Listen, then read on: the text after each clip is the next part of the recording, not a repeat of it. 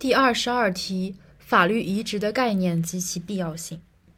概念：法律移植是指在鉴别、认同、调试、整合的基础上，引进、吸收、采纳、摄取、同化外国法，使之成为本国法律体系中的有机组成部分，为本国所用。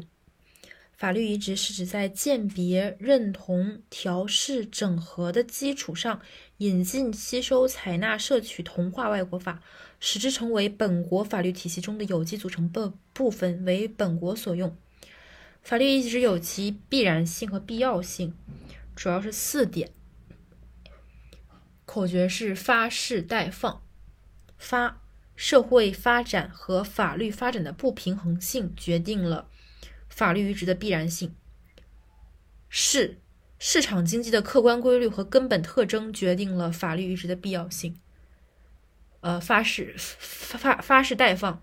第三个，呃，法治现代化既是社会现代化的基本内容，也是社会现代化的基本动力。法律移植则是法治现代化的一个过程和途径，强调的是法治现代化与社会现代化。四。法律移植是对外开放放的应有内容。总结一下：社会发展和法律发展的不平衡性，市场经济的客观规律和根本特征，法治现代化和法治现代化是呃法律移植是法治现代化的一个过程和途径，是对外开放的应有内容。